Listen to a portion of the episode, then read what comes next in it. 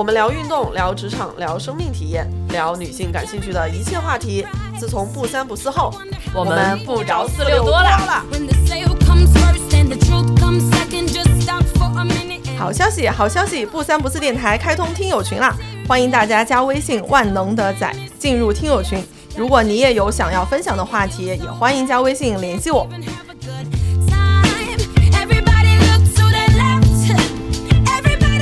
花钱是满足你的各种欲望，但是省钱它就是欲望本身。真实的感受到的是丰富零碎，但是根本用不上其次的物品带给我的困扰。每天都在质问自己的灵魂，说你为什么这么爱花钱？希望能够在有限的人生内有非常多的体验。就是无论这份人生欲望是世俗的还是所谓不世俗，这个心态其实给了我非常多人生的前进动力。这个消费它其实是一个开始任何体验的一个一个契机。当你在说物欲低嘛，那还有什么愿望？那欲望那就是精神上方面的欲望。我要花钱买一个我。用不上的东西，或者是我不是非得用的东西的时候，我是最快乐的。居然攒了这么一大笔钱，我还在想到底要怎么用它呢。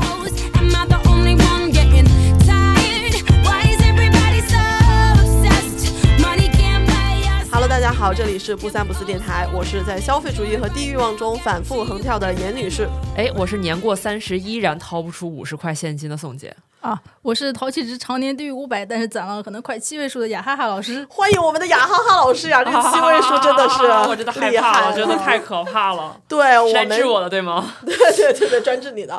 哎，这正好在双十一过去啊，那我们就邀请了两位，一个是地域网的代表，一个是消费主义的代表，然后我们一起来聊一下消费主义这件事情。虽然说传统的双十一节日啊，我们发现商家也不打折了，消费者也买不动了，但是呢，既然是老传统，我们就想再好好的去聊一下消费这件事情。想去探讨的一个问题是：物质到底丰富了我们的生活，还是绑架了我们？低欲望呢？是否就让我们获得了人生的掌控感？正好认识的这两位很久的朋友，宋姐就是人心消费主义的代言人嘛，雅老师是低欲望的代表。那不如搞个事情，让两位对骂，不是 battle，问问双方一些只有他们所在的立场才问得出来的话。本期呢，会先尝试去定义消费主义和低欲望。接下来探讨各自理解的好物、消费与快乐、消费与爱好、消费与人生的掌控感，以及欲望的再往上一层世俗意义上的车房、工作、社会地位等。我在本期呢，主要负责围观、挑事儿、和稀泥。啊，我们的听众朋友们，你是哪一派呢？如果你对这个话题感兴趣，欢迎在评论区里留言，也欢迎加微信万能的仔进群 battle。如果喜欢这个话题，也可以分享给你们的朋友们。那我们先问一下大家各自的 MBTI 和星座都是什么呀？我们先来搞点玄学的。我是 INFP，非常的 I，非常 P，没计划，然后也非常的 NF。大致的定义就是会看到规则，但是不想臣服于规则一种人。啊，我的星座是金牛座。那那那我在说。嗯，我是那个 INTP，然后测了很多遍都是这个，现在说换题型了嘛，测的还是这个。如果我 emo 的时候可能会变成 INFP，就小蝴蝶嘛。平时就是这个 INTP，就科学家的代表。嗯，星座是摩羯座。所以 NT 是什么意思啊？NT 是两个维度，因为我是 INF 勾，然后 INFJ，然后 不好意思啊，然后 I 和勾我是知道什么意思，因为就是大家对于这两个讨论特别多，但我其实一直不知道中间两个字母代表什么。N 比较偏精神。然后 S 偏实感，就是 S 可能会倾向于享乐主义，然后 N 会比较脑子里会想些乱七八糟的东西。哦，你现在不是 S？对，我现在不是 S 啊。对，嗯，对我感我感觉你应该会更像 S 一些。但我怎么测都是 IN。然后我曾经是 IS。反正反正 S 一般会现实一点。那 T 和 F 呢？这个很简单，就是一个一个是感性，一个是理性。T 是理性，F 是感性。哦，那凤姐又认识了一下新的自己。那你星座呢？我是天秤座，天秤座。哎，天秤座最容易出消费主义。大家一会儿就可以在听着的过程当中，凭借着一些刻板印象啊，去对号入座。哎，但是我们这个年纪不应该看上升了吗？嗯，我们前面还有 MBTI 嘛。哎哎，哪位不重要？好的，那我们先来一个热身话题吧。双十一你们都花了多少钱？今年的最大一笔消费是什么？我先来吧。我的双十一是一千四，买了个锅，然后出掉了中间的配件。然后加上狗的衣服啊，换加起来是一千四。然后今年最大的一笔消费是公路自行车，我卖了旧的车换了新的车，总共是花了四千元。哦，那我吗？嗯，我觉得要不先我我我这次双十一还行还行。我今天早上现摁的计算器，所有单连凑单的都加起来，一共花了一千七百块钱。这里面包括给狗买了两件衣服，一件秋衣，一件绒衣。然后因为我有猫还有狗嘛，然后猫狗未未来半年的内外驱的药。然后还有那个储粮桶，然后猫狗买了一点新玩具，然后我自己的这个内衣，然后还有我日常出门的面霜，三支装一百三十八，我觉得真的挺好使的。哎。我 非常想插播一句啊，我们不三不四电台其实是有个好物种草群的。宋姐刚才说的那个隔离霜，我非常想让她到时候发在我们的群里面。哎哎，真的真的，哎，你要是感兴趣，我在这次还送了一堆小样，我现在在办公室到处散呢。我跟你讲。好的好的，大家如果对这个群感兴趣的话，也可以来加我们的微信，万能的仔。嗯。然后我今年最大的消费是买了辆车，鼓掌，嘻嘻。这个车我们在国庆的时候已经开出了五千五百公里了。然后你们去内蒙古了？对对对对对对对对。那杨老师呢？我我今年花了应该不到五百吧，而且我甚至认为这五百都是不必要花的，只是只是怎么说呢？凑热闹吗？对。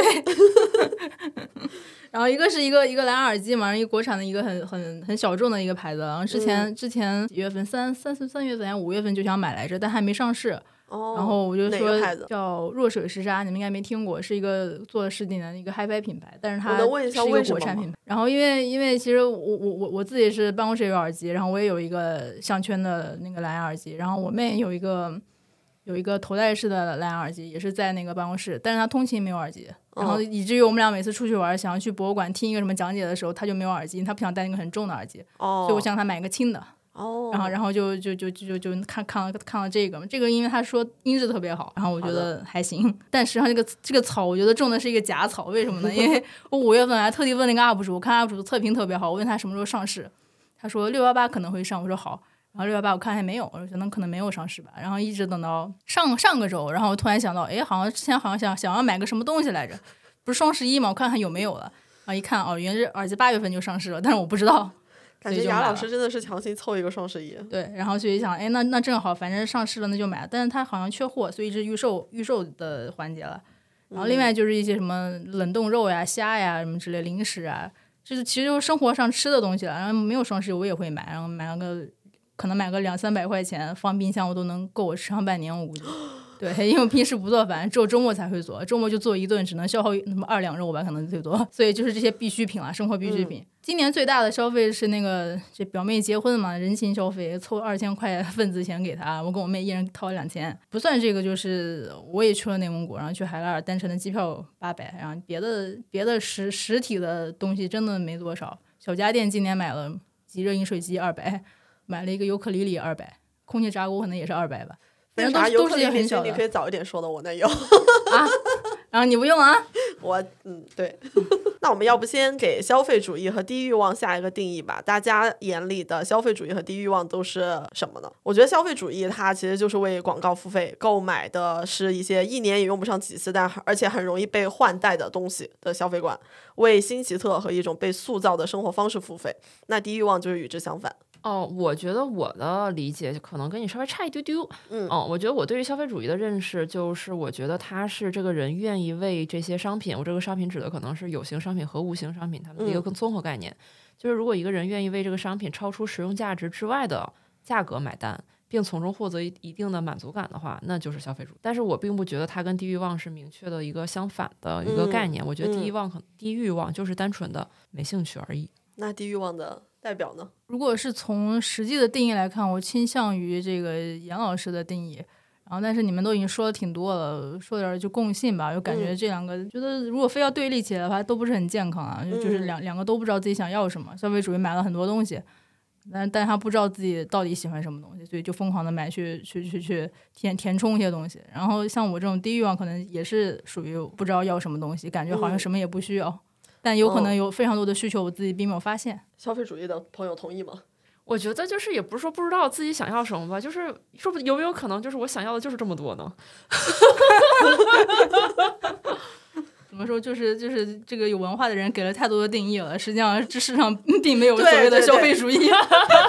消费的人多了，那要不我们还是哎假装去查了一些学术的资料啊，就是像消费社会里面的一个定义是说。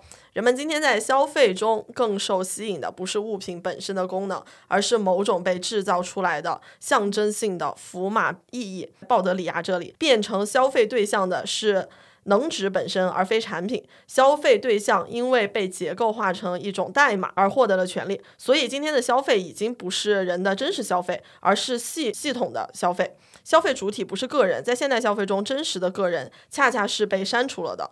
人们从来不消费物本身及其使用价值，人们总是把物用来当做能够突出自己的符号，或让你加入视为理想的团体，或参考一个地位更高的团体来摆脱本团体。我同意啊，但嗯与与此同时，我并不觉得这是坏事儿。嗯，对他也没说是坏事啊。对啊，对啊，对。没有没有，就是没有。我觉得也不是说我说是它是坏事儿，就是我觉得不能否认的一点，就是大众现在当说起消费主义这个词，或者当说起我们在消费一个符号的时候，都是略带贬义的。嗯，对，就是大家会习惯性的看清这件事情，觉得天哪，你在消费一个符号，你对，你在消费一个物品。呃，消费物品都是好的，消费符号的话，大家就会非常鄙夷，就觉得。那我就觉得怎么样？就是社会发展到这个地步，消费就该消费符号呀。对呀，我就是一个在创造符号的人呢，我的工作就是这个。你都不消费，那我的工作有什么意义？你好自洽哦，我超自洽的，我跟你讲。那我就是一个在反复横跳中，我还是要再强调，我人生就反复横跳。而咱们的工作其实都偏市场营销，我也是在创作符号，但是我其实对于我日常 PR 的那些东西并不相信。哎，雅，我跟雅老师比较像，我觉得这就是这就是一个一个很非常就是工作是工作，生活是生活嘛。然后工作需要我去做那些东西，那我就做呀。但是我真的未必相信他。细聊后面。哎，那我们聊一下那个对低欲望的定义啊。低欲望这个，它其实是大前研一的一本书《低欲望社会》里，它更多讲的是日本社会的一个低欲望的现象。他讲的是说，在经历了长时间的通货紧缩和经济不景气之后，许多人不愿意结婚生子，不愿意贷款买房买车，不想出人头地，对物质没有强烈的欲望，这是他眼中的低欲望社会。所以，就除了我们刚才说的物欲的对物质的欲望，还有一些呃人生的欲望，不想没有那些激情去进入人生的下一阶段了。那是不是我们大致可以对欲望进行一个三层的讨论？第一层是物质的欲望，第二层是无形的精神的欲望，第三层就是对世俗的成功的欲望，比如车房、工作、社会地位等等。嗯，我还在大纲最后附了一个马斯洛的 需求模型。嗯，其实你大概就是这个逻辑嘛，就是你最基础的这个本生存本身的需求，然后再往上，你还有一些安全的需求、被爱的需求、自我认同的需求，最高就是有还有什么自尊啊、审美啊这些等等等等。这个其实就是跟你的这个欲望，你跟你前面所说的这个欲望的不同层级，其实是能对应的嘛。而且我觉得这个其实也跟你的消费需求和消费风格也是对应的。哎，那大家能溯源一下自己形成这样的消费观的原因吗？我其实可以讲一下我这边啊，我从小家庭环境其实是属于物欲很难被满足的，然后我妈听了肯定会一口老血，就是他们很想给我，但是实际的客观条件不允许，所以让我以前是从有物欲但是压制物欲的很长的一个一个阶段，然后可能到成年大学之后，会逐渐的有了新的一些转变，接受自己的物欲，并且到后期可能这几年会主动去放弃物欲转变，真实的感受到的是丰富零碎但是根本用不上几次的物品。带给我的困扰，他们会觉得让我觉得拥挤。与此同时，物质浪费会带给我一些深深的罪恶感。我不知道那些被我购买了又扔掉的东西，最后会造成什么样的破坏，就无法想象。比如说那些用来收纳的收纳的物品啊，对。然后还有一个呃会想到的地方，就是说以前的东西坏了还能修，现在的东西坏了就只能扔。比如说我有一个 HomePod，那这个第一代的 HomePod 呢，它是如果坏了，那它就只能坏了，它连修也不行。要不就是你再送给苹果店，让他免费帮你回收了，就只有这一种处理方法，就他没有没得修，这是让我比较难受的地方。你可以淘宝找人修。他那个应该是一个芯片的停产，然后又有一些技术的问题，所以就是无法处理。嗯，那如果坏了，给你换个新的不更好吗？你觉得是浪费了啊？付费换新，全新价，哎。可是我那个耳机，我那个小米耳机用了快一年，然后它坏了之后，他免费给我换了个新的。难道？而且它是停产了两年，还是好几年了。对，它过了很久。对，我以为这种品牌货一般都是免费换的。那它会有一个保质期限嗯，你们呢？哎呀，我我跟你讲，就是我看到这个问题，我真的就是自我每天晚上就是在夜深人静的时候跟人自己对话，然后自我剖析，每天都在质问自己的灵魂，说你为什么这么爱花钱？然后很努力的总结了几个原因。首先，第一点就是我一直开玩笑，我是行走的消费主义，但我们全家其实都这样，这不是开玩笑。其实，嗯，你用一个比较正常的一个话术来描述我们家人的一个沟通方式呢，就是其实我们全家人都很不擅长情感沟通，然后他们是不不明白如何向你示好的。然后从小到大，我爸妈对我示好的方式呢，就是我买东西来达成。他们经常，比如像我妈妈经常会做的事情，就是说她不相信小孩会心情不好这件事儿。嗯，她觉得这是个伪命题，她觉得什么心情不好、心情低落、心情抑郁都是假的。她说，要是真不好，买件衣服肯定也好了。那有些家庭幸福的是真不好，打一顿就好。呃，是啊，是啊，你不能这么比嘛。哎，我我家有有点像这种。我觉得你我家也不太不太擅长情感沟通，但是但是他还不像你妈一样，还给你买件衣服。我爸妈就是你心情不好打一顿算了 就是这种。对，所以我说嘛，首先一就是我父母就是一个很爱拥抱消费的人，因为我爸我妈，我妈经常跟我说的一句话就是，她与我爸有那么多的不同之处以外。他俩对于好东西的热爱是相同的，因为这件事支撑支支撑了他俩的婚姻走了如此之久 啊。题外话，然后所以我妈对于我的示好的表现就是心情不好买件衣服就好了，或者买个什么东西就好了，但是你得买个什么东西。然后在这个影响下，其实我自己其实对这件事情没有特别明显的知觉，我真的是在看这个问题的时候才突然意识到，我的潜移默化会对对自己好的方式就是说我买个什么东西，我心情可能会好。嗯，就是你很难解释说为什么这件事情成立，但它但它确实成立了。就是比如说我心情不好的时候，那我去买双鞋吧。然后我每每心情低落的时候，我就把我最近挥霍的这些钱买来的鞋摆出来，我穿一圈，我突然就心情就好起来了。你很难解释这个东西是为什么。我曾经听，我曾经听宋姐讲过，就是宋姐说她把她的非常多的鞋摆出来的时候，这对于我来说就是一种无法想象。我首先想到的鞋事情是，这些鞋它平时放哪儿啊？有地方放，就是肯定有地方放嘛。而且就是我就是我我很难我我其实确实无法回答这个问题，说为什么这件事儿能让我这么快乐。嗯，我唯一能说的就是我自己能分析出来的，就是从小就是被用这种方式照顾。那我长大以后其实也在前，就是相当于是一个默认选项吧。我用这种方式也来照顾自己。然后第二个原因呢，就是虽然我妈对我我父母对我示好的方式是买东西，但其实我从小没有什么支配权。一从小是没有拿过任何零花钱的。我成年之前从来没有拿过钱，因为我妈觉得，我妈的逻辑呢就是小孩不能碰钱，这个东西不好。然后，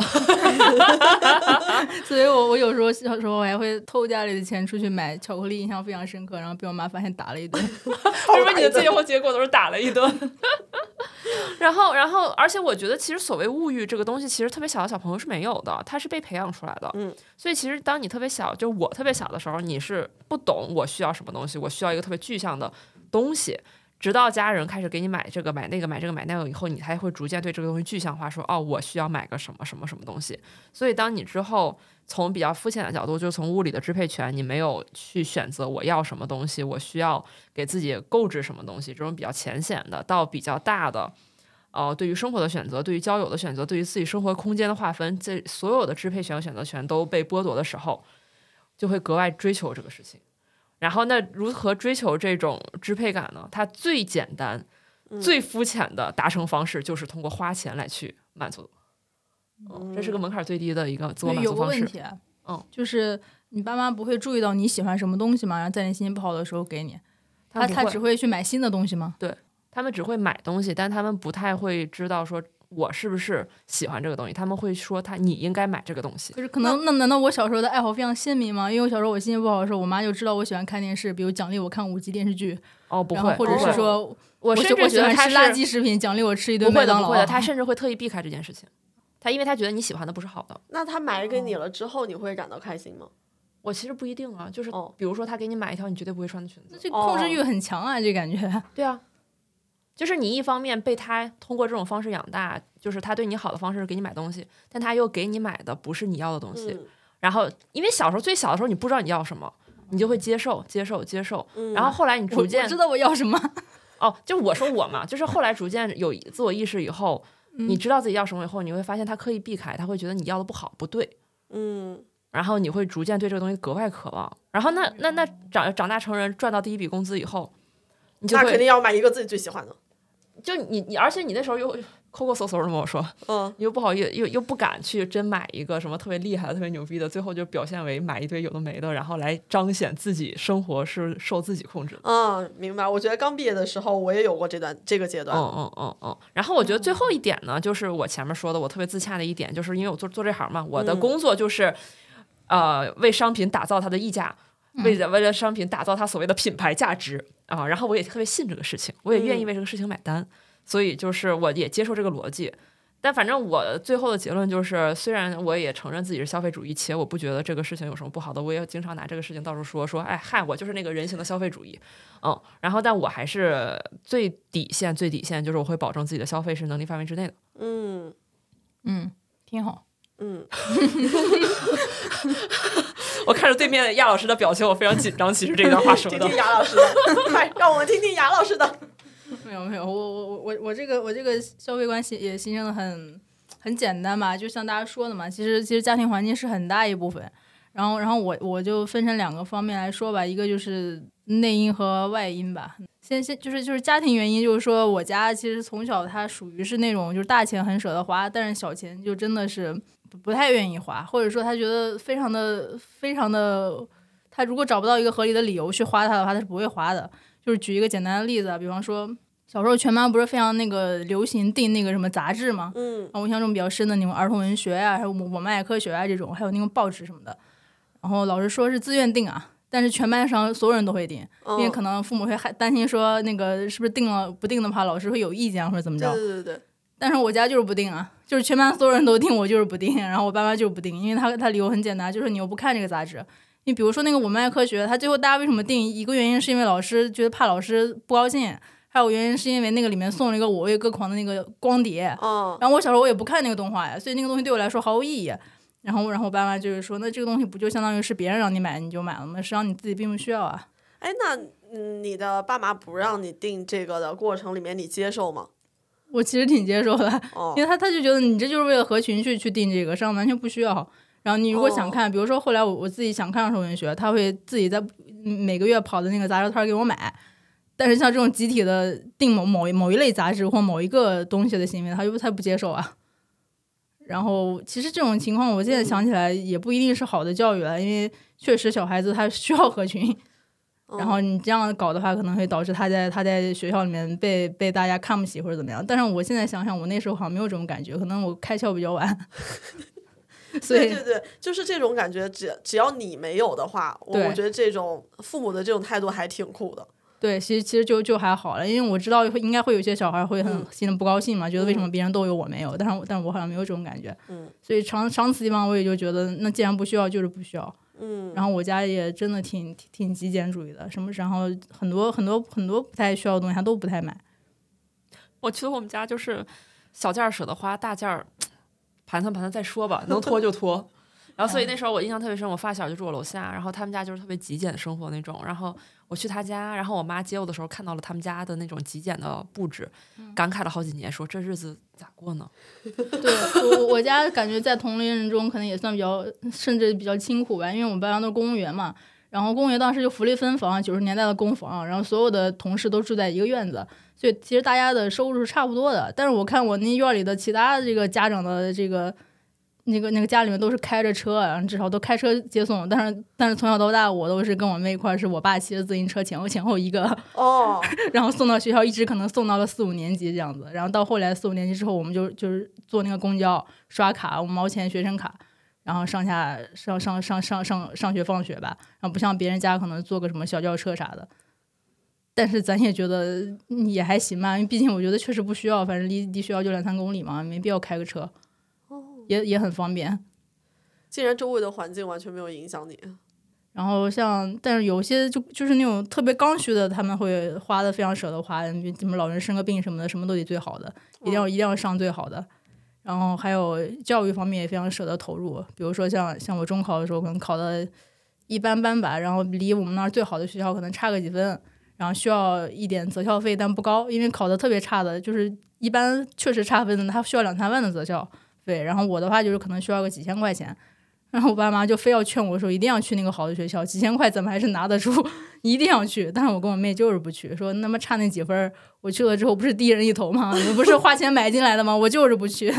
然后他也他他也无所谓，那那既然这样那就算了。还包括报各种培训班，然后非得让我报，然后也挺贵的一节课。那我替我去了一次，就是说回来就骂那个老师，不是是教的什么乱七八糟的，还不如我呢。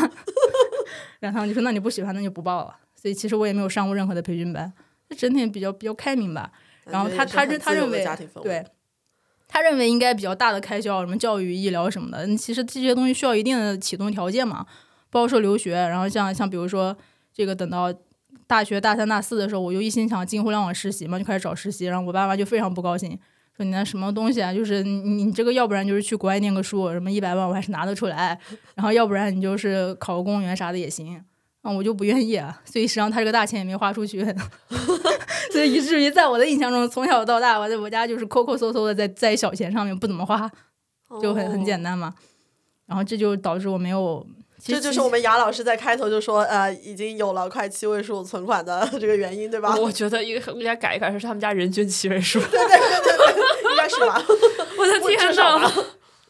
他们真的就是在大大钱上，如果你没有一定的启动条件，你比如你家里不生病，然后你也不是说需要一定钱去哪留学，确实花不出去这个钱。然后那你小钱省下来，那就那就那就就只能放那儿了。对。然后其实我已经说完了，这个其实就是相当于两个方面嘛，一个是说我确实我的家庭环境就是让我觉得没有什么好消费的，没有什么好买的。确实我嗯，你可以用清苦吧，一直这么清苦的也过下来了。嗯。然后再就是。由于我家也比较比较喜欢搞特殊吧，那从小都是搞特殊，嗯，我现在也一样是搞特殊。你身为一个大厂员工，咱也不化妆，然后咱也不买任何的品牌，然后同时聊那些，你就不说奢侈品牌了，一些非常平平常的一些品牌，我也没听说过，我也不想了解。你们聊你们的，你一旦一旦聊这种话题，我就我就我就不听。你们聊你们的，反正我也不知道。你你既然我不知道，你就伤害不到我。然后，所以说我也不太需要拿这些东西来标榜我的什么身份、装点门面什么的，也不需要。就导致就是内外两方面我都没有什么消费动力，然后就是是这样子。哎，那你说就是他们在聊奢侈品牌的时候你不听，然后只要你不听就伤害不到你，是你做的一个主动屏蔽吗？没有，嗯，因为我听我也听不懂，你就算我坐那听我也听不懂，而且我也没有兴趣去了解。哦，你包括说他们可能有时候会聊一些车什么的，我也没有兴趣去了解。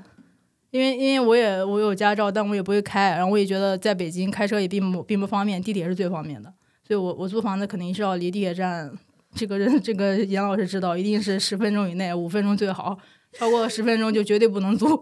我曾经和杨老师说，要不我们一起租房子吧？然后呢，那个我我说那个房子还挺好的，大概也就十分钟左右吧，到地铁还挺近的，对我来说真的还挺近的了。然后杨老师说十分钟也太远了。对，然后就一定要很近很近离地铁站，因为我出门主要就是靠靠那个地铁。其实车车牌、车标这些应该是需要了解的，它作为一个比较普遍大众的一个知识嘛。嗯。但是由于我不需要，所以我们我就没有主动的去了解。啊，大家聊什么，反正肯定是伤害不到我的。然后我会我会把它当成一个新的知识，哎，是什么是个什么东西？你给我讲一讲。想问问此时宋姐什么感想？采访一下消费主义。哦。我不知道作何感想，因为就是太不一样了，生长环境真的就是，我只能说是太不一样了。我是我一个完全无法想象的一个环境。哎，那要不我们一会儿可以在快问快答里面再问出一些，就是站在自己的立场才能向对方问出来的话。那我们先可以来去聊一下，就消费主义，其实大家通常会涉及到一个问题，就是超出能力范围嘛。啊，如果说是适度的、理性的、处于自己能力范围的消费，或许还称不上是消费主义。那我们觉得说前两者可能还很难有清晰的界限，什么叫适度，什么叫理性？但是能力范围这件事，可或许还有界定的空间。你们会怎么看呢？我我们我我觉得可以把这个超出能力范围这件事情拿出来聊一下。我看到了我跟雅老师的这个回答以后，我就突然明白我俩的消费观区别在哪儿了。我的能力能力范围就是能活下去。不借贷，此借贷不包含信用卡和房贷，没了。嗯，嗯，其实我原来也是这个想法。哦，然后，然后，然后，然后我会列一些具体的指标，是就是想具体回答一下。嗯，然后一个是说，你存款得得需要你，你一整年不工作，然后你你你也可以活下去嘛。这个其实应该还是比较。我觉得是一个比较比较紧的一个回答了，因为我觉得现在环境下，你你就别说一年了，两年找不到工作也是很正常的。我的天呐，别扎我心了好吗，雅老师？对，我曾经我和雅老师是同事啊，那个时候，呃，当时我们有另外一个同事裸辞了，他说，嗯，我现在的存款应该够我一年，呃，应该够我半年。雅老师说，别说一年，我两年都够。我当时，哇哦，当时我们应该毕业也才两三年呀。对啊，对啊。其实我我当时毕刚毕业的时候，我就去了，就我跟那个。这个杨老师是在一家公司嘛，然后然后那个公司应该我当时工资应该会比他低很多，因为我是刚毕业就进去了，然后他是工作了一年进去了，然后然后我的我我当时也没有没有没有什么太大差别，然后所以那些钱实际上也也存不下来多少来，但是当时租的房子也很便宜嘛，两两三千块钱，还是我跟我妹两个人，所以一个人的房租消费只有一千五，然后吃的也也外卖嘛，然后一个月可能吃一千多块钱，所以其实就即便是我到手只有六千，我还能存个两三千一个月。而且那个时候我会接一些外稿，接外稿，接外稿确实很挣钱，接外稿一条稿子你写两个小时就得四五千呢。我们雅老师是我们当时的那个编辑部的笔杆子，真的。所以那个时候会接外稿，然后外稿赚的比主业多多了，所以能攒下一些钱。然后我当时就有底气说啊，你才你才活半年，我活几年都没问题。我的天呐，现在就是疯狂的被雅老师创，我已经串到说不出话了。很好，这这为什么我们坐这边，杨老师坐那边呢？我觉得我应该坐隔壁屋。对，然后所以我说我我我定了一个这个标准，就是你能够活一年，这个我觉得已经是一个比较比较非常宽松宽松的这个标准了。好的，对，然后再有一个还有一个标准，我定的是你的，如果如果月供房贷的话，不要超过你税后工资的百分之三十。就比如说这个不对，应该税前工资百分之三十。比如说你现在一个月三万，然后你最好房贷不要超过一万。这个这个这个这个是是我之前听了一个什么播客，然后那个那个人有一些什么买房的建议啊啥的，是他说的。我觉得也比较合理，所以我就写在这儿了。然后再就是你说的能力范围嘛，然后一般都会认为是多少钱。然后但我觉得可能还有一点是你要考虑自身的这个有没有资格去消费，配不配？对你配不配？然后咱就不说那些，你比如说年年年轻人去买大牌，这个我觉得是很正常的。有有一些小小年纪他想要用一些大牌来装点自己，我觉得也是也是配的。我说的不配是指的是你的，比如说体能不配。然后像我这种废柴，然后去报一个。什么什么什么高级的这个徒步，那那不是早找死吗？完完全是不可能花出去的，花出去可能我命就没了。所以我觉得这种别人花的是钱，你花的是身体。对啊，所以我觉得这种这种消费也是完全属于是能力范围之外的。然后我所以我觉得这个也算是一点吧。我觉得最后这点还挺有意思的。所以像像比如说，我经常看杨老师在搞什么攀岩啊，什么各种。我就咱就是说，咱想消费也消费不来。对对对，你避免了很多就是这种高消费烧钱的爱好。对啊对啊，然后还包括说那个养宠物，我其实有段时间也是非常想养的，就还是没养，是因为我我知道我自己的这个咱们批人就是比较凌乱嘛，然后也没有什么自制力，家里也特别的乱。但如果我要养宠物的话，我就得第一是我家里一定得非常整洁。然后第第第二是，然后第二是我得做好能够去养它一辈子的准备。那有可能我将来不在北京待呢，那我是不是要带着那个猫跑呢？就想会想很多，想算了吧，要不。所以可能它带给我的陪伴并不如这个麻烦要要大。然后毕竟是我跟我妹住一起嘛，然后咱俩还是有一个陪伴的，没有那么强烈的要要要要找一个伴儿的需求，然后就算了。所以你看，这又规避了一个非常烧钱的爱好。哦，对，而且你还有个妹，还能平摊生活成本。对，他和妹妹还是同还是双胞胎哎。而且连恋爱都不用谈，又屏蔽了一个烧钱的爱好。对，这 又又能平摊。你看恋爱的好处不就是平摊生活成本吗？那他又享受了，他又有精神的分摊啊，精神的陪伴，然后还有还有物质上的分摊。对，这当然这是一个另外一个很大的话题了，因为很多人会觉得，你如果一直跟你妹在一起，你可能永远谈不上恋爱，因为你没有需求。对，我也想问，对，这就是另外一个很大的话题了，改天再聊。哎，那我们聊这些物欲的相关的，我们聊一下人生的欲望吧。你们还有什么很想实现的吗？就是世俗意义上的这些成功的欲望。哦，你非要你这里是要讲世俗的那些欲望是吗？对，比如车房、工作、社会地位这些，不就是世俗给你定义的成功吗？这些的欲望。哦，那那那这个我的答案就要改一改了，因为首先我觉得我现在我之前写的那个回答建建立在一个基础上，就是我一直觉得物欲低。物欲高这件事情，其实跟你这个人是相关的。你这个人的欲望值高，你自然物欲就是高的。因为我就是一个人生欲望值很高的人，我经常会有非常明确且非常强烈的念头，就是我要这个。嗯，然后他有的时候可能会是一个世俗的东西，比如说我要这个工作，我要拿到这个项目，我要这份工资。然后我当我有这种念头出现的时候，我就会特别努力的去实现它，而且我基本上都能实现。嗯，然后我的人生就是有一句俗语嘛，我的人生俗语都是跟贼有关的，其中这一句就是不怕贼偷，就怕贼惦记，我就特别容易惦记。嗯，但是我的这些东西不一定它时时刻刻都是世俗的。嗯，比如说我也会，我现阶段人生阶段的这个欲就是追求精神稳定，嗯，和我生命的体验。嗯，但反正我总综合来讲，就是无论这份人生欲望是世俗的还是所谓不世俗的，我觉得也不能说它世俗的就是不好的，或者不世俗的就是好的。我觉得综合来看，这个心态其实给了我非常多人生的前进动力，所以我觉得是一个于我而说是个好事。嗯，嗯，我这边其实和宋姐应该会是稍微有一些相反。我说世俗的这些欲望，我基本上是没有。本人的性格是一个就不经激进，甚至是有点中庸的人，就是不愿意去融入规则，也自认不可挑战规则，然后也不喜欢跟人产生冲突，所以会在工作上喜欢向内的和 solo 的工作，然后结果当然就会不会被人评价为说很要的人，在工作上会追求更好，但不是那种很要强的人。就只能说是信奉慢慢来会有自己满意的结果，然后可能会被别人评价为想不清楚要什么。我以前会有点抵触这个说法，现在会觉得我也逐渐接受。一是不想被一些所谓正确的价值观绑架，二是想不清楚要什么，它可能也是一个常态。我一开始也以为这个问题是纯纯纯纯就是问欲望，所以说答的也比较比较偏吧。然后其实那我们就当偏了答吧。其其实不是世俗的欲望，然后但是我我觉得我的愿望会跟世俗会有一些关联吧。然后然后我希望就是。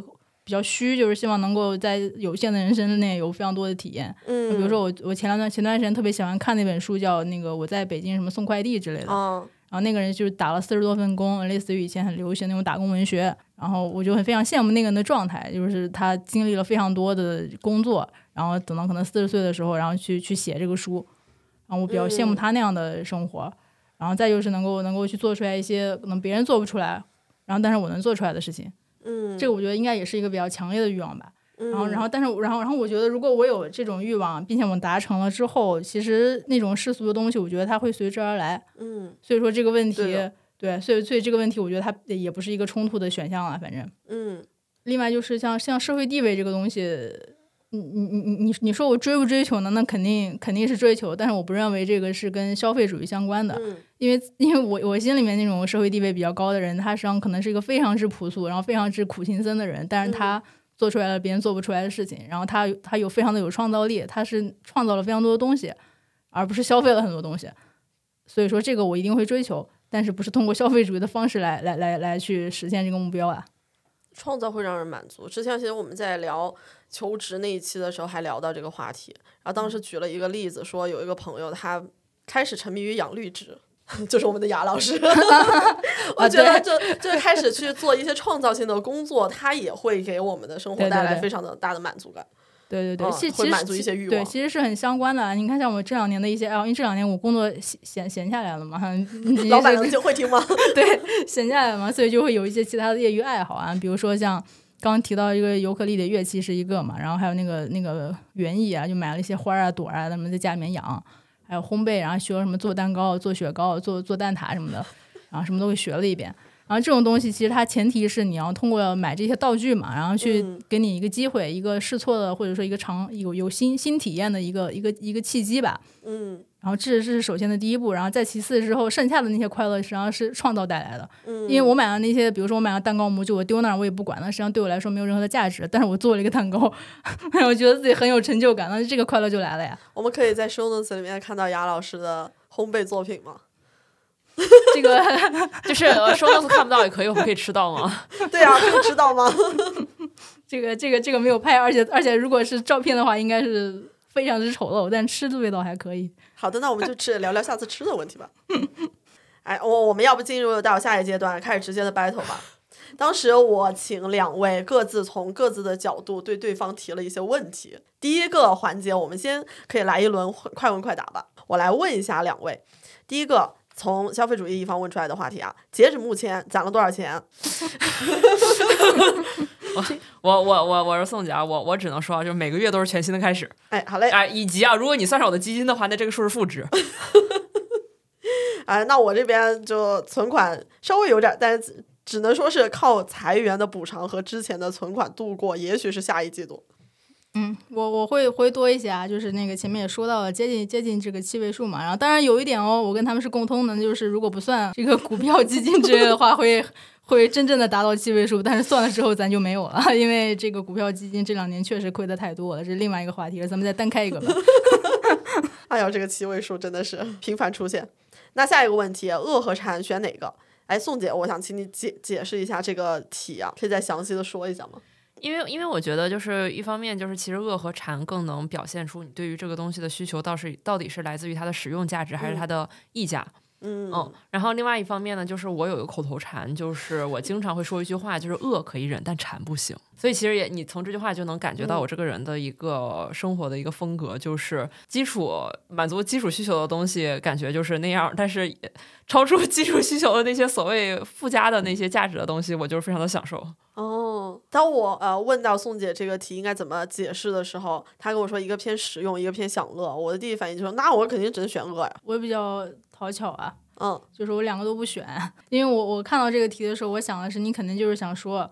就是消费主义就是选馋，然后低欲望主义就是选饿嘛，然后但是我就是不选，我就是不要选饿，我我就不落入不落入你的陷阱，所以我我写的是选获得和屏蔽，其实是其实是对应的，就是说那个那个我我不会让我永远不会让我处于饥饿之中，我会选择说去买它去购买它，但是这个东西一定是我觉得值得的东西，那我就去获得它。屏蔽就是我刚刚其实说到了，就是在对于一些我觉得不需要的东西，那些所谓的名牌，然后大家去聊的时候，我就我就就可能有意识或无意识的我就不管它，听左耳朵进右耳朵出，反正你你奈何奈何不了我，你就选择了屏蔽啊。那既然这样，那我也缠不到我呀，你根本缠不到我，你怎么缠我？那下一个问题，愿意为什么事情、什么东西消费？那我我这东西说出来就是都官方，喜欢的、需要的、符合能力的，只不过我需要的和喜欢的东西格外多而已。我基本上同意宋姐，但是我排了一下序，我觉得我应该是需要的排在前面，然后其次是喜欢的、符合能力的。对，其实我偏向于跟跟跟杨老师差不多了，然后呢写的会相对会不一样一点吧。能能现在能让我消费的可能就是一些比较少的体验吧。我以前以前没有没有接触过这个东西，然后你现在然后我有机会去接触了，那那可能花多少钱我也是愿意的。然后再就是那种能够让生活便利程度非常大的一个提高的东西吧。那这种东西应该比较少见了，因为绝大多数人的日常用品都差不多。嗯，然后呢，也就是八十分、九十分的区别。所以说，这就导致我可能除了一些日常的消费之外，嗯，没没有没有太多变化吧。比如说我我经常用这个牌子的洗发水，以后也不太会去变，因为也不觉得另外一个牌子可能比这个要要要好要超出来太多。对，嗯那我觉得就够了。我还蛮期待说什么样的少有的新体验会让雅老师种上草。哎，那低欲望一方的发问，第一个问题，每个月的消费占工资多大比例？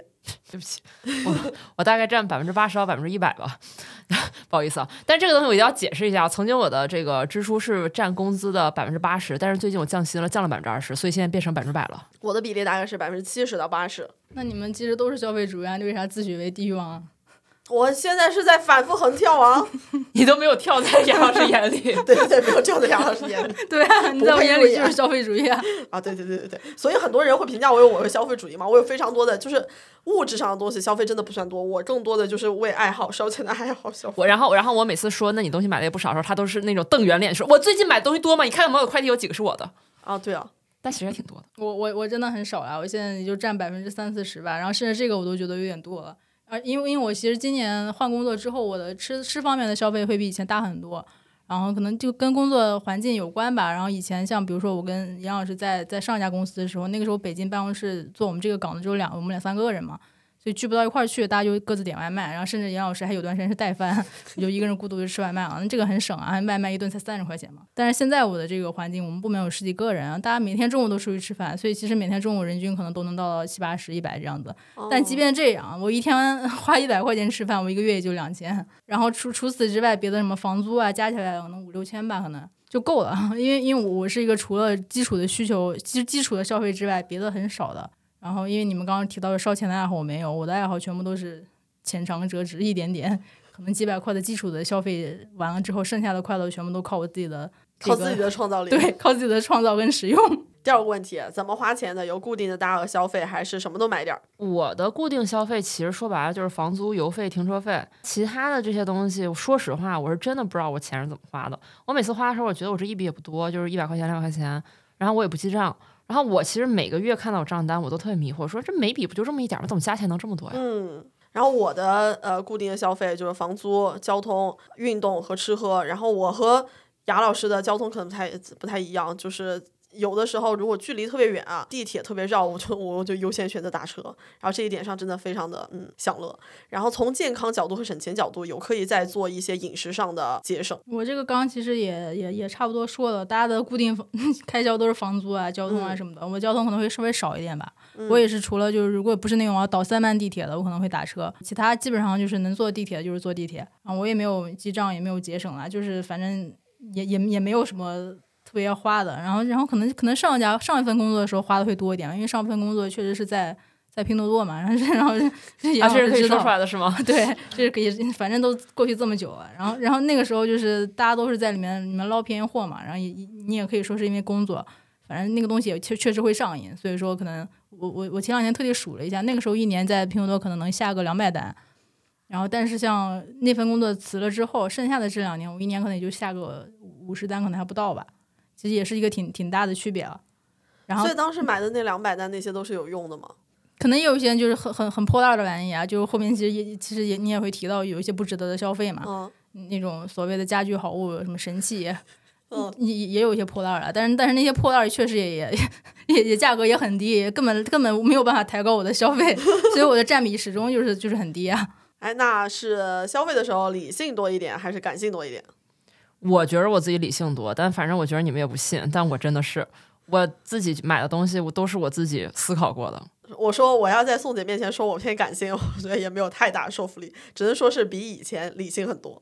那我不用说啊，我铁理性啊，我我这个怎么测我都是个 T，从来没有测出过什么哎，我偶偶尔会测过。就是有时候有段时间，就是也是让我知道在上上份工作的有段时间会比较 emo，那个时候测出来是 INFP，但是非常短暂，然后后面就变成依依然是 INTP。那物质消费多一点还是精神消费多一点？我只能说就是物质消费、精神消费。我我当时看到这个问题的时候，没有特别能分开它的定义是什么，所以我的写的答案是这两年服务兴趣的消费比较多。嗯，不可避免会有物质。对啊，肯定的呀。对，我我也是。嗯，反正都是运动方面吧，就具体到。嗯嗯嗯嗯，我也是不太清楚，因为因为因为这个精神消费，我我觉得是无无时不刻的呀。嗯，我们咱们现在盯着手机看，不也是精神消费吗？嗯，所以，我所以我我的回答是，如果这种什么玩手机、看电视、打游戏也算精神消费，那当然是精神消费了。但确实听起来看电视、打游戏，他花不出什么大钱。对啊，不一定啊，不，雅雅老师，对啊，真的看不看不出？因为难道你电视购物吗？呃，但但但但打游戏，但开电视，如果你还追星的话，然后打游戏这件事儿简直就是花钱是没有上限的嘛。我们也有一些非常在这件事上颇有建树的朋友。可是可是一个两百多块钱的旷野之息，我能玩上半年，而且而且甚至也也还也还有玩玩头，因为它里面有九百个雅哈哈嘛。我现在才找了五十多个。哦，雅哈哈是这么来的。对。哎，那今年最值得一次消费和最不值得一次消费是什么？嗯，我今年最值得消费，我列了有三个。首先，第一个最值得就是我买的那车嘛。第二个就是我在健身房买了包了一个教练，哎，说起来真厉害，就是 迈入了我正式的这个举铁之路。然后第三个最值得消费就是在严女士这儿订的这个减脂三明治，真的非常好吃，然后又非常健康。咱就说量大。啊，然后又好吃，你还有这个然后还减脂，对，因为因为严女士在自学营养师嘛，然后她也又比较擅长做饭，所以她就是这个把自己的所学要投入在这个饭菜的呈现里面。然后我就是就反正就是这么近嘛，就是跟她订饭吃。然后最不值的就是我本来还在想说，我到底有什么最不值的？我说这些事儿难道都被我选择性遗忘了吗？然后突然发现我们家角落有有一个我差不多一年了，真的一年了，马上就是一年整了，还没有拆的工拆的快递。对对对，因为那个东西是为了满足我跨年的时候准备的一些东西，然后有一个快到现在没有拆，那就是我今年最不值的东西，就是我买了一个 D D I Y 的工具包，里面是热熔胶和机械表芯儿。我当时想自己做个挂钟。那我最值的是换的一个自行车，真的陪我过了很多通勤的路，然后像周末去，比如说周末要去个哪个地方，然后以前都是要么打车，要么地铁，其实非常不方便。然后有了自行车之后，其实这一块是省了很多，然后又。帮我解锁一些就还上百公里的骑行吧。然后第二个就是花了四千左右考了一个教练证。然后呢，这个是帮我系统的学习健身，还有呃运动营养啊、运动生理学相关的东西。然后第三个就是日常消费的攀岩卡，这是我觉得最值得的三个东西。然后最不值得的就是幺六八八上看似便宜但穿不了几次，或者觉得麻烦就不想退的那些衣服。我这个你看从这个答案也能看出来大家的消费这个很不一样啊。我最值得的是一张这个价值一百二十块钱的这个北京博物馆通票，因为这个东西买。了，你这一年其实周末嗯都有地方玩了，然后我一直认为这个这个消费它其实是一个是是开始任何体验的一个一个契机一个开始，所以说我会买了这个北京博物馆通票，这样的话就可以防止我周末在家宅着嘛，因为我因为每次等我宅的时候，我就会想到，哎，这票里面还有哪哪哪儿是没去过，然后就可以去，嗯，然后这个也也确实一年下来基本上就是除了郊区那些我因为我没有车嘛，开车到不了的地方那种，稍微附近一小地铁一小时以内的我都已经去完了，已经。嗯，所以这个我认为是最值得的。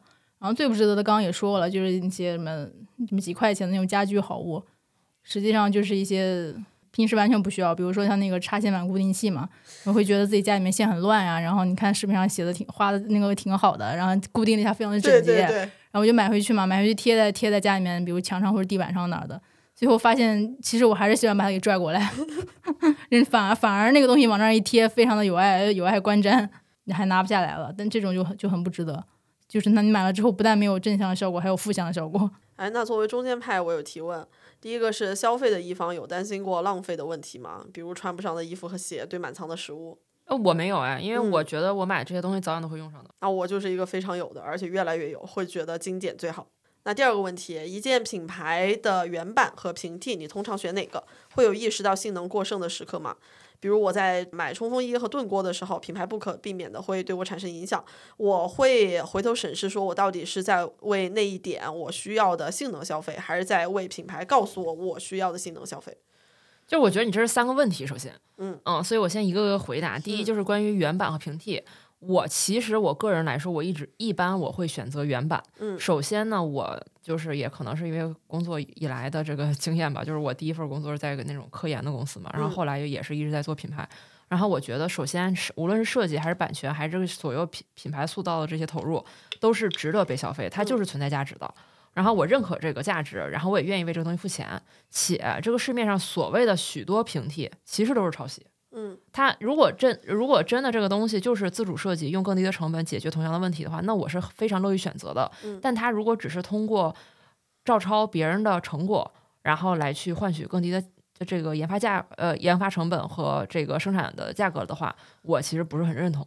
嗯，这是我自己的问题。嗯，然后第二个关于性能过剩这点，就是我会意识到性能过剩，然后我也不喜欢为这种过剩的性能去付款，这一点是我不能接受的。嗯，比如说，就是我就是老喊嘛，说每年我都在喊，我想买一双 Hoka 的高帮徒步鞋，但其实我这两年过去，我其实一直也没有买这件没买这个东西，因为其实我自己心里还是有点这个数的，就是我去徒步的这个频率和我去徒步走的线路的难度是配不上这双鞋的，所以我其实一直也没有办法说服自己说我需要买这么专业的鞋。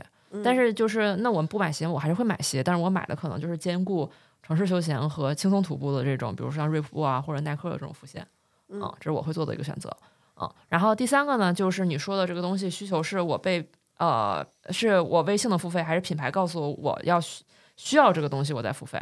我觉得就是呃很难去回答这个问题，因为有的时候你分不了那么清，所以我选择呢就是我接受。我都接受，我也接受这个东西。如果是品牌告诉我说你需要，但我又认可它的这个传递的价值观的话，那我也心安理得付这个钱。说白了，嗯，主打一个自洽。嗯，我虽然问了这个问题啊，但其实我没有什么确定性的答案。就现在会更多的会回头审视自己的这些消费啊、选择啊那些，就会想说我是一步到位到顶配最好，把它性能发挥到极致，还是说那个顶配我根本就不配？啊，这其实是我现在的一些。嗯，回头审视的一些困惑吧。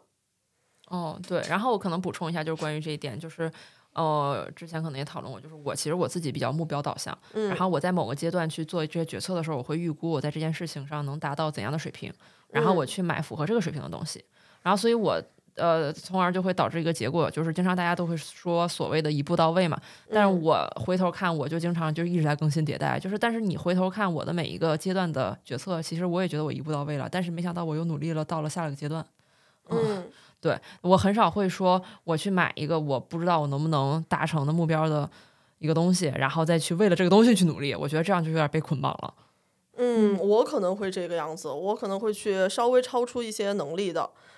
就比如说像徒步这件事情，我已经在这这个徒步的这块已经做了很久，然后呢，我觉得可以去买一下宋姐一直没有想买的那个高帮的 Hoka 的那个鞋，然后呢，呃，我也愿意去花时间把它的性能去发挥到极致，嗯，然后去获得一些新的体验。哦，我就是跟你反过来嘛，就比如说我可能我也弹琴。但我不会为了我弹琴去一定要买一个台斯坦威。嗯，我觉得我硬去买一个斯坦威，然后买回来以后又跟自己说，你都买了斯坦威了，你就要配上斯坦威。我觉得我被绑架了。嗯，哎，我接下来啊，接下来就是我向亚老师的提问了。就是，而且我看到这个提问以后，严女士也来掺和了一脚。我心想，你这个消费欲，回答我这些问题。对，来吧来吧，就是物欲低的朋友，我有一些疑惑。嗯，那就是我就是，其实我觉得这个其实前面有浅浅提到，但我还是想拿出来单独再问一遍，就是在你物欲极低的同时，对这个世界还留有什么欲望？那我还配回答这个问题吗？你要说吗？你可以参与一下。那我参与一下吧。我的欲望可能是说看这个世界的欲望和看人的欲望，然后获得一点只靠自己不靠外力就能掌控自己的欲望，比如说我的身体和情绪。哦，但是你们不符不符合前提啊？你确实，你物欲也没有极低，所以你有这些欲望就也是正常嘛？就是在因为因为我的前提假设就是会不会人在物欲极低的同时，呃，在物欲极低的同时对其他事情的欲望也比较低嘛？所以那亚老师。获得一点只靠自己不靠外力就能掌握自己的欲望，比如说物质，呃，我掌控物质，那我觉得那是外力，我掌控的是外力。哦，嗯，我如果掌控的是我的真身体和我的情绪，我的精神，那是完全我靠自自己是能够 hold 得住的。所以我愿意去为那些运动啊那些去付费，我是觉得我我再去尝试。更多的去我和我的身体产生连接。哦，运动是安利不了雅老师的。我我我我很简单啊，我其实其实其实，当你在说物欲低嘛，那还有什么愿望？那欲望那就是精神上方面的欲望啊。嗯，就是这个世界上还有非常多我不知道的东西嘛。然后然后它可能包含一些书本上的知识，当然也会有一些不同的体验。比如说我我经常会喜欢跟别人一对一的聊天，去挖这个人到底为什么成为现在这个样子。嗯，这个就让我非常感兴趣。然后还有一些像上面也会提到一些，比如比如做一些事情，啊然后也不一定是只有我能做，但是但是我确实做的比很多人要做得好，嗯，然后并且并且真的创造出来了一些可能只属于我的东西，这个这个也也算是一个欲望吧，但确实也不属于物欲了，属于成就感吧可能。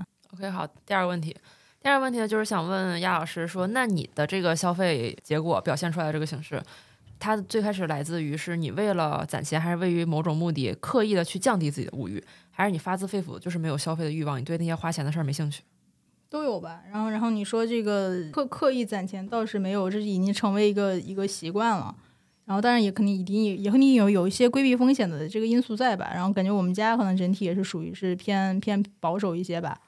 然后就就一定会会留一些钱以备不时之需。嗯，因为像现在其实确确实是你生一个什么病，你看起来好像几十万很多，生个病基本上就没了。其他。可能有百分之七十就确实是没有吧，也也也是也是因为我确实也比较封闭，不太去不太喜欢去了解现在市面上流行个什么东西或者有个啥啥玩意儿，然后就突然就种草。我我平时也不太喜欢看这些，平时看的东西都确实是也比较奇奇怪怪的那些什么博物馆通识啊这种东西。嗯嗯，这个这个确实完全没有办法去去没有种草的途径吧，只能说。嗯，博物馆周边。啊，对。那严女士也要回答这个问题吗？然后我就不凑热闹了呗。嘿嘿嘿，那我来第三个问题。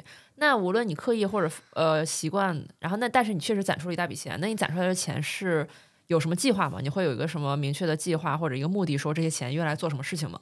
这问题挺好的，因为我现在。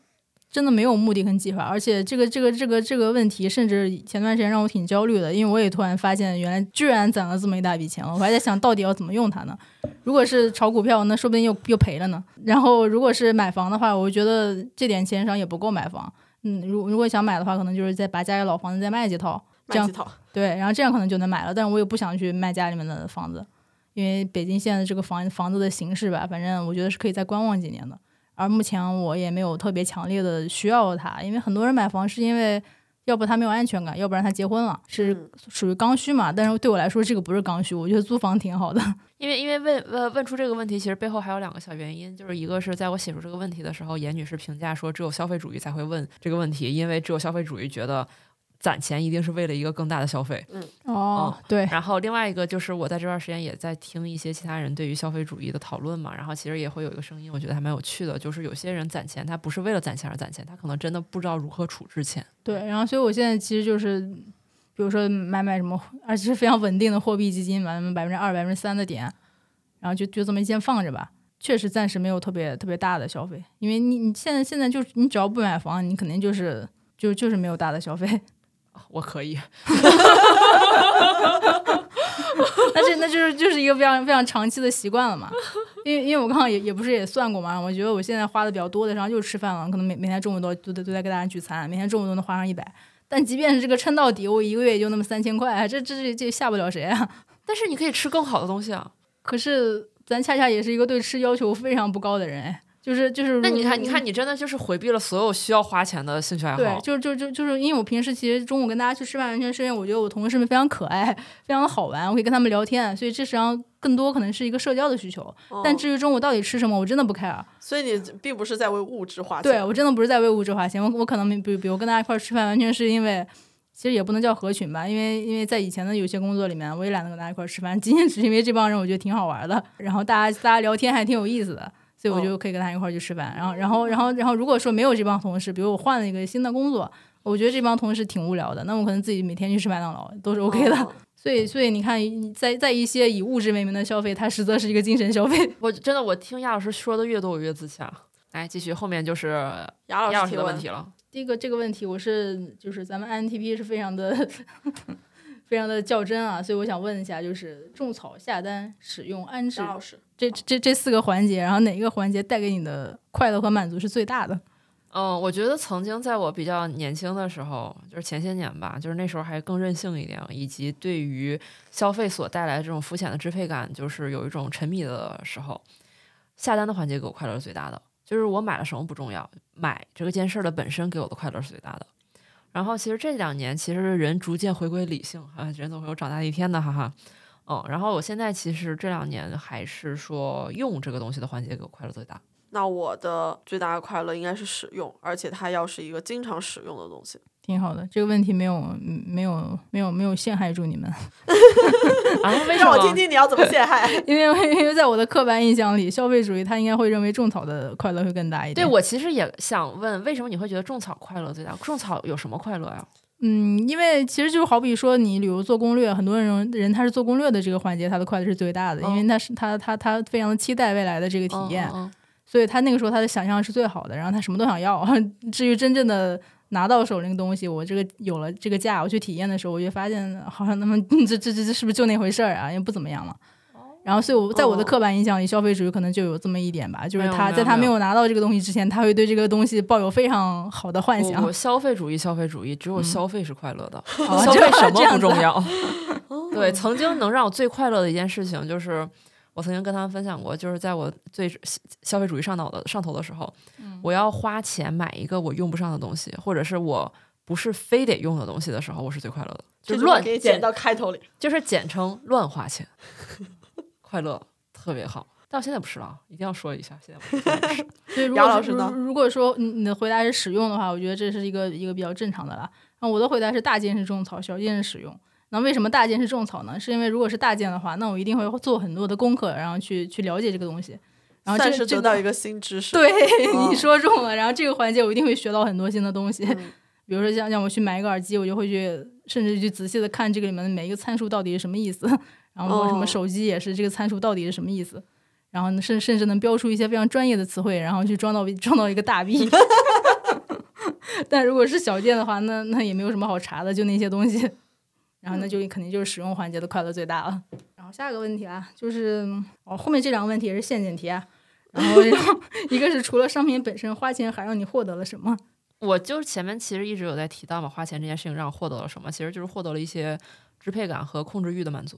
那这些东西不花钱能获得吗？也能，但是更难。花钱是最简单的方式。然后然后你只要按道理说，下一个问题就是，既然不花钱也能获得，你为什么要花钱？哦，对，我我已经解释了嘛。对，因为花钱是最简单的，这个我我也有个解释啊。就前面我也直说了，就花钱它可能是一个是一是一个钥匙或者是一个强制力。就还以我那个博物馆通票举例啊，如果不买那个通票，我我可能周末就宅家就不出去玩了。由于买了，它就有一个强制力让我出去，我可能就解锁了一些新的体验。对，因为说白了就是支配感和控制欲这个东西，你也你可以通过各种各样的方式来去实现，你可以去。控制你的身体走向，你可以控制自己瘦下来，或者控制自己胖起来，控制自己壮起来。但当中东这个东西需要付出的，需要日复一日的付出和自律，嗯，多难呢？但是花钱这件事情，只要你把卡放在 POS 机上，它就完成了。哦，就是这两个问题，其实第一个除了商品本身花钱还让你获得了什么，我没有写，因为我真的我回答不上来。我会觉得，如果是一些不需要的东西，花了钱，我会有一种愧疚感。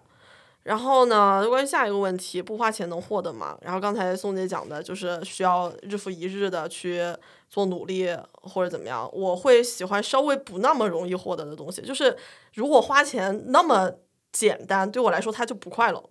那中间派提问：有过冲动消费吗？当时是一个什么样的心情？买完以后是什么心理变化呢？我本来写的挺简单的，但是严女士给我就是提问说让我举例子，然后我就是特别认真的写了一下，就是冲动消费肯定有，就是而且呃，我觉得可能就是也不想给大家满足大家的刻板印象吧，就是我觉得冲动消费有好有不好。我有过非常好的，也有过非常不好的。比如说，有的东西收到以后就是真不行，就会退嘛。说白了，就比如说有的时候就会冲动看，哇塞，这个衣服设计的真有点东西啊，就一定得买。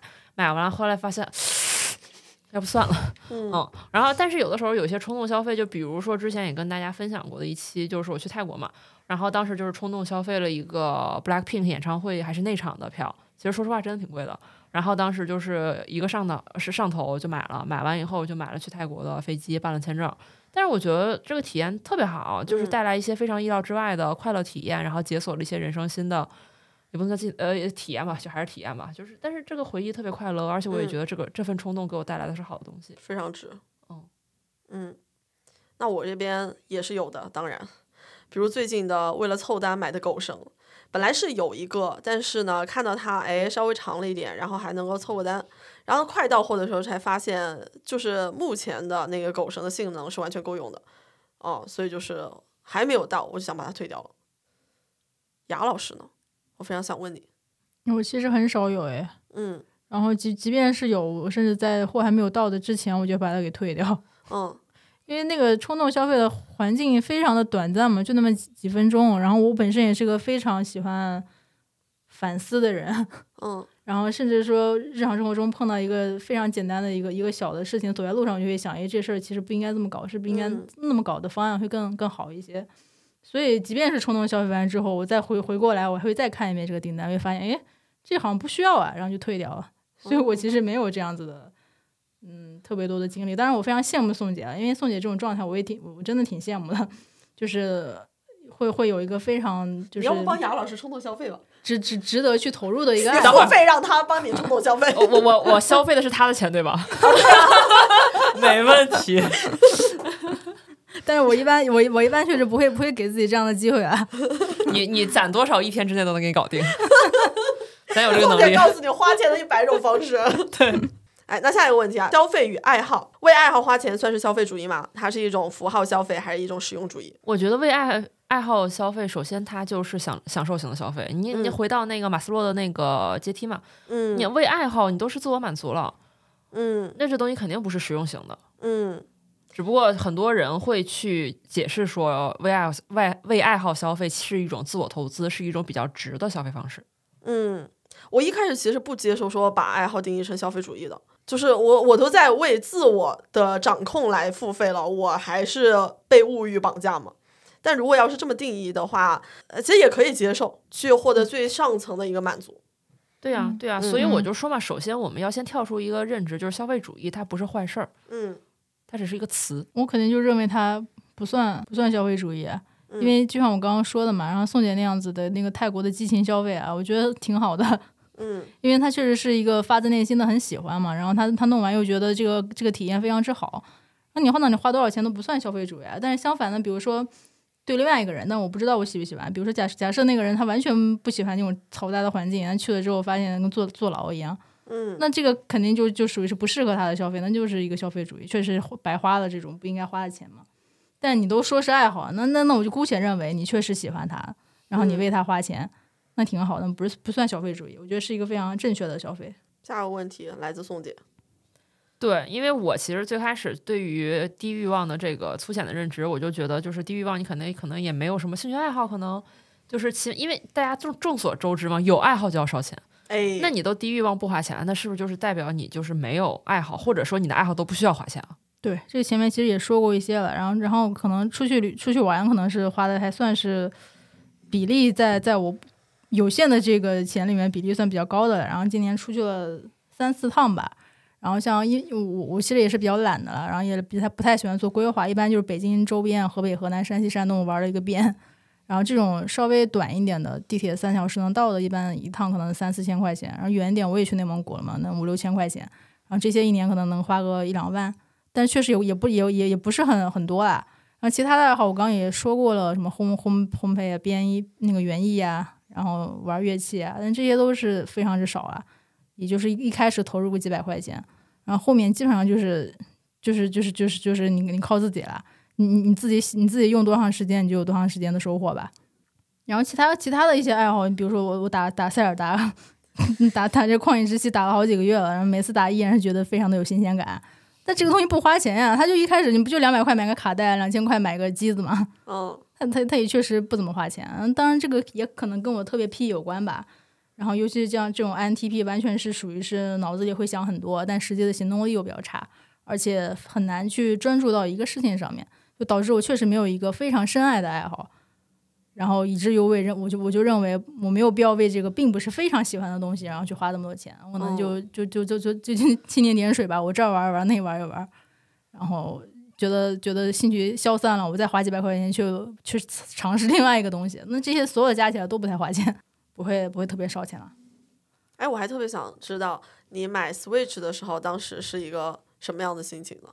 那个其实主要是因为，因为以以前是那种以前租的房子里面没有电视嘛，然后后来是换了工作之后，稍微有了一些钱之后，就租了个稍微就是大一点的房子，然后那个客厅我们自己也是买二手电视啊，买了花了一千多块钱买了个二手的小米电视，然后又觉得都有电视了，那肯定还是需要一个 Switch 吧，这样打游戏会方便，然后就买了个 Switch。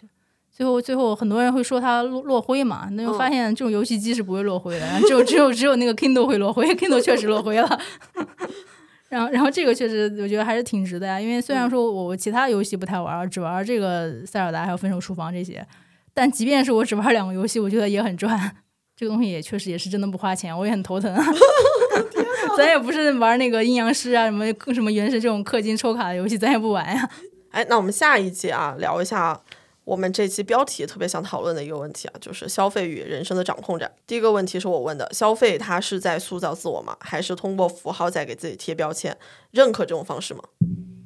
嗯，我觉得又是三个问题啊。首先，消费是在塑造自我吗？我觉得是。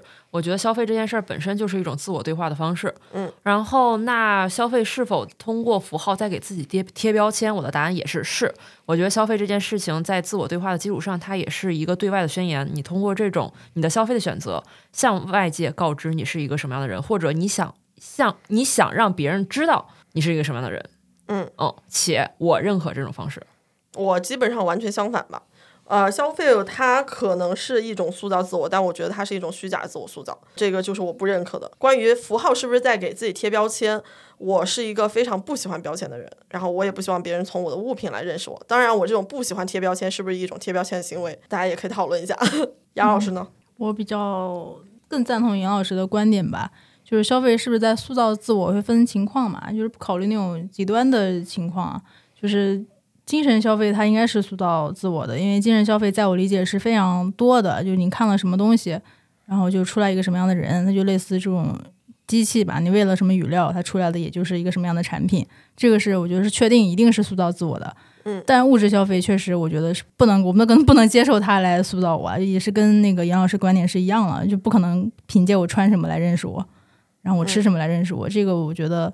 嗯，目前我还是没 get 到，然后这这这样来认识人是怎么个认识法？嗯，消费主义方有发言吗？没有。好的，下一个接受一切解释解释方式。哎，下一个问题，下一个问题是雅老师问的：花钱和省钱到底哪一种才是本能？我觉得很难讲这哪件事儿是本能，因为本本人人类本能里跟钱就没什么关系，人类本能只是吃喝睡和繁衍下一代而已。哦，所以我觉得就是所有能满足自我需求的行为都是本能。那你如何满足它就不一样了吗？我问这个问题是因为我确实遇到过那种花钱如流水，不花就止不住，嗯，然后会觉得很上瘾的人。然后也遇到过就是那种百万、亿万、千万富翁，然后他也要去点拼多多的链接，然后他出去吃个饭还要团购，然后去省钱。然后黄峥不是说过嘛，然后这个去满足人占便宜的心理。我觉得这个这个确实也是一种本能，所以我就会问问这个问题。嗯，然后我的答案呢，就是花钱和省钱，虽然我把它并列，但它不是一个东西。就花钱是满足你的各种欲望，吃吃喝玩乐啊之类的，但是省钱它就是欲望本身，人就是止不住的。能一块钱买的，我不会两块钱买。那那如果你两块钱买了，那一定是因为你没有看到这个东西标一块钱的时候。不愧是拼多多出来的。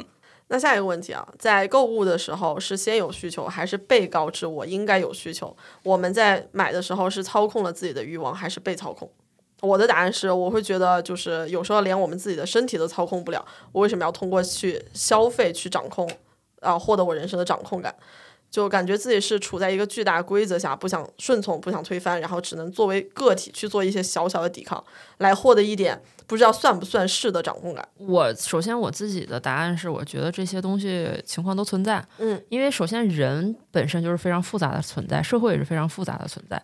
你除了你最底层的这些需求、生存需求，你能非常明确的知道说这是我自己真实的需求，我就是饿了，我就是累了，我就是困了。这些东西是你没有办法骗的，你没有办法说别人告诉你饿了，这个东西你是没有办法骗自己。其实你知道这个东西的真实答案是什么，嗯，但是基于这个之上，你就是会存在更高层次的需求，且更高层次的需求就是需要跟这个社会做相融，呃，跟这个社会去融合的。你会受到这个社会价值导向的塑造，比如说你需要去被别人尊重，你需要被别人认同，你需要有一些审美的满足，等等等等，这些东西你没有办法脱离社会，脱离其他人存在。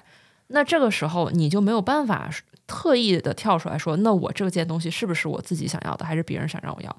所以我的结论就是不要太在意，自洽就好了，哦，且不超出自己能力。嗯，这一点很重要。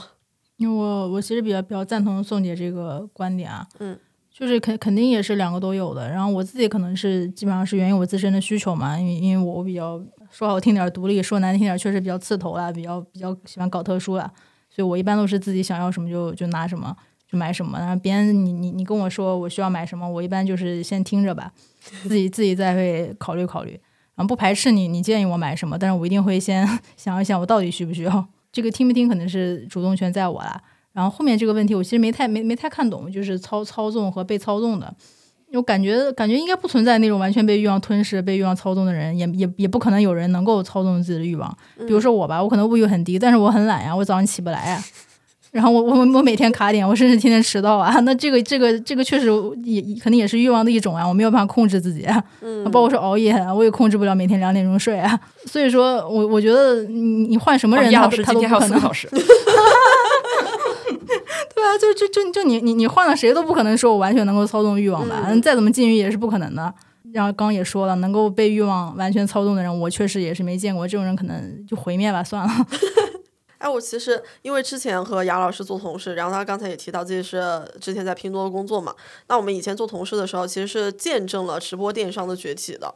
然后呢，也看到李佳琦就一路从淘宝又火到了抖音，然后成为一个全民 icon 的一个形象。那我们当时写了这么多研究直播电商他种草、转化、下单如此迅速的链条的那些观察的稿件，你同时又在拼多多上见过了这么多的，就是砍一刀啊，然后那个抢一百。啊，红包或者说是抢更便宜的东西，就你见过了这么多的这种消费，你是一个什么样的心态？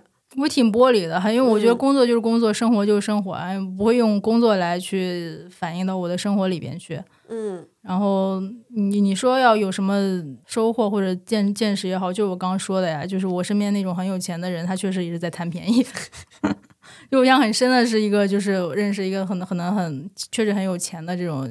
可能几千万甚至上亿的这个这个资产的人，然后他他跟我们出去吃饭的时候，然后比如那顿饭可能六百块钱，然后大众点评有一个什么券，然后八十八十块钱带一百，他会跟我们说那个，但是每个人只能团购一张，他会说来这个这个你们一个人团购一张，然后然后去核销，然后我转你们八十块钱，然后我就是通过这样的方式加了他的微信，就非常的不可思议，就是咱们工作中从来没有加，因为他跟我隔着好多层。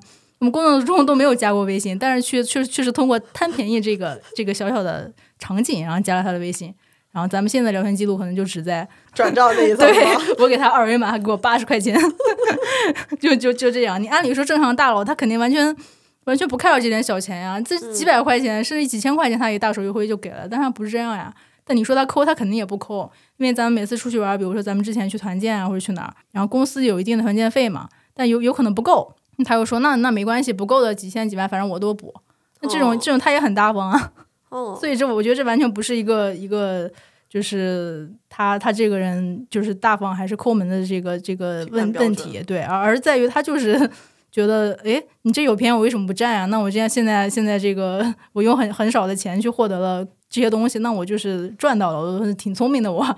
那可能就是满足了这样一个需求。所以拼多多存在肯定是有原因的，而且而且。啊，这一点我有有可能又跟我刚刚说的不太对了。我我确实不会被工作影响，但这一点我还是被工作洗脑了。就原来我们 PR 经常喜欢说的一点就是，嗯，拼多多不是穷人用的，然后然后是是满足一个人不同层次的需求。就是很有钱的人他也会用拼多多，为什么呢？是因为去满足他这一部分，他觉得这个东西不太需要花这么多钱，嗯，所以他他也会去通过这个东西去去去省钱。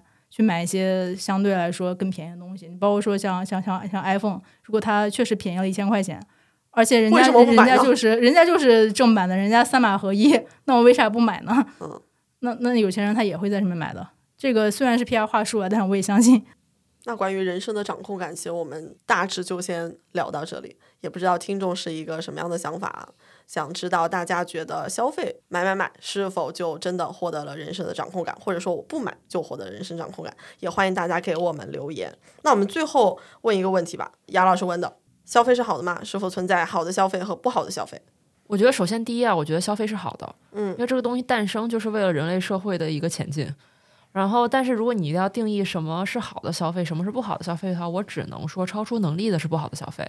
然后我刚才其实，在看这行字的时候，我突然想起了一个小呃一个小事儿吧，就是我跟我妈去逛街，然后我们当时因为因为可能有些关注奢侈品市场的人可能知道，就是这近一年两年期间，奢侈品这个定价涨的就是有点可怕，就是大家开玩笑说为什么要买基金，应该买一个 Chanel 的包，因为 Chanel 的包现在已经最基础款已经涨到了七八万一个包了，嗯，大概从当年的两三万涨到现在七八万的水平。然后当时我妈就是非常迷惑的问到，看着那个包问我说：“八万块钱买个包值吗？”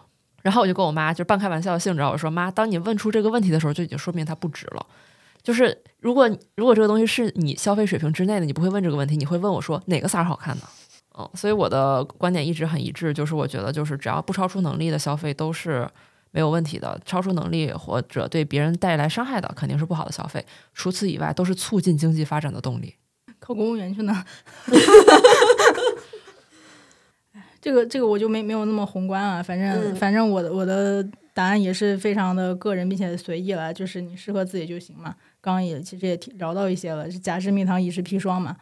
然后这个这个宋姐觉得她她买这个她非常的快乐，非常的开心，然后并且自己有了动力去工作，那非常之好呀。嗯。然后然后对我来说，我觉得这个也也看起来无欲无求的，然后自己活得也比较自洽了。我觉得也也也挺好的吧，然后也可能也会存在一些，就是，嗯，我我我我我会花很很多钱去买，但是宋姐觉得完全不需要的东西也会存在了，这个这个这个这个也不是固定的，所以我觉得不存在什么好消费坏消费了。我感觉这一期聊下来根本不是高那个消费主义和低物欲的这个 battle，嗯，最后发现就是我俩其实都超自洽，是是你一个 横跳的，对啊，我就说了嘛，我的我的人设不就是想不清楚要什么吗？我去听一下大家各自想要什么，嗯，我真的今天就是有一种聊完以后更自自更自洽了，更爱自己了，是吧？对，我觉得 就得这样，日子得这么过，那怎么办？咱就是都是偏偏命运指引我喜欢上了一些烧钱的事儿。那你看我最近还喜欢。就是悄悄的有在动心骑马自由潜呢。那你说这个东西不花钱吗？花呀！你如何可以不花钱的喜欢这项东西？我也想知道。就是说，如果说是好的消费不好消费，唯唯一对我现在来说，我觉得有用的、实用的，它能发挥它的使用价值的，那是好的消费。是啊，你比如说像咱们家就是抠抠掐掐吧，但是依然也是九十年代拥有大屁股电脑的这种。